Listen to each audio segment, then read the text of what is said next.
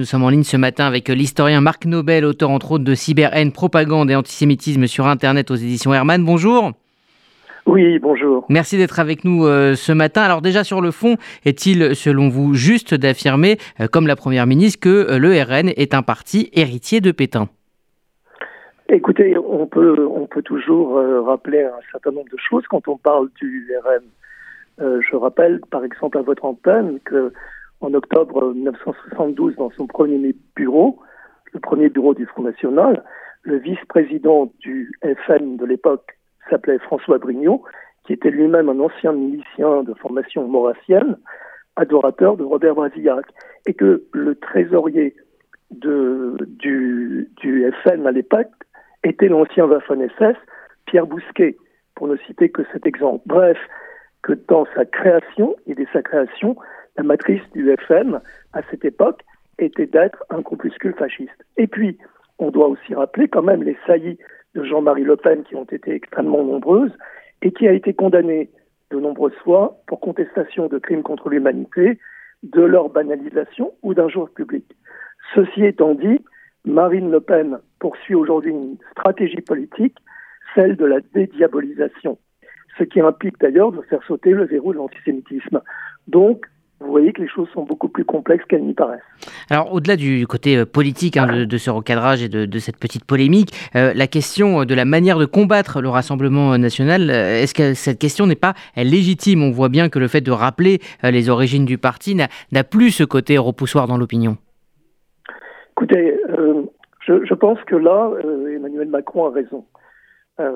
on, on parle du Rassemblement national tel qu'il est constitué aujourd'hui tel qu'il se présente aujourd'hui en 2023, euh, nous ne sommes plus en 1972 ou en 1990.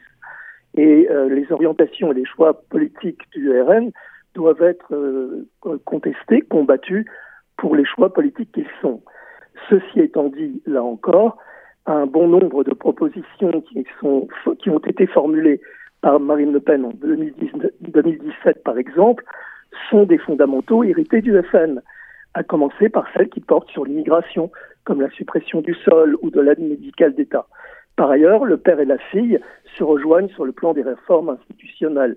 Et la doctrine du RN est tout aussi immuable sur le plan des relations internationales. Donc, oui, il faut, quand on combat le RN, parler de ses propositions et le combattre politiquement. Et oui, il n'est pas suffisant de rappeler ce qu'il en a été de sa matrice historique quand il a été créé et ou des saillies antisémites de Jean-Marie Le Pen dans les années 80 et 90.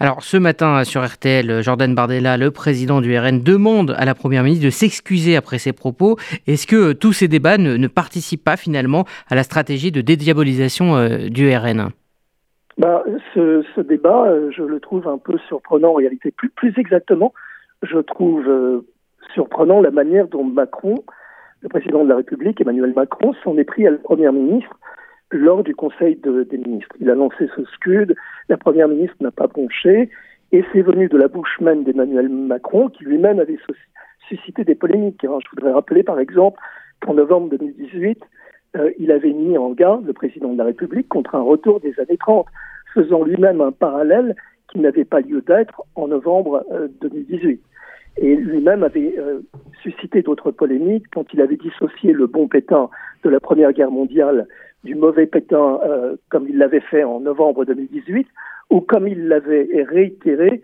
le 17 décembre 2020. Et donc, oui, là, de la manière dont il l'a fait, cette polémique est, a enflé, et oui, bien évidemment, ça, ça, ça procède quelque part de la délégitimation du RL parce que Bardella aura beau jeu de dire qu'on nous instrumentalise, mhm. euh, et bref, euh, et il jouera la carte de la victimisation.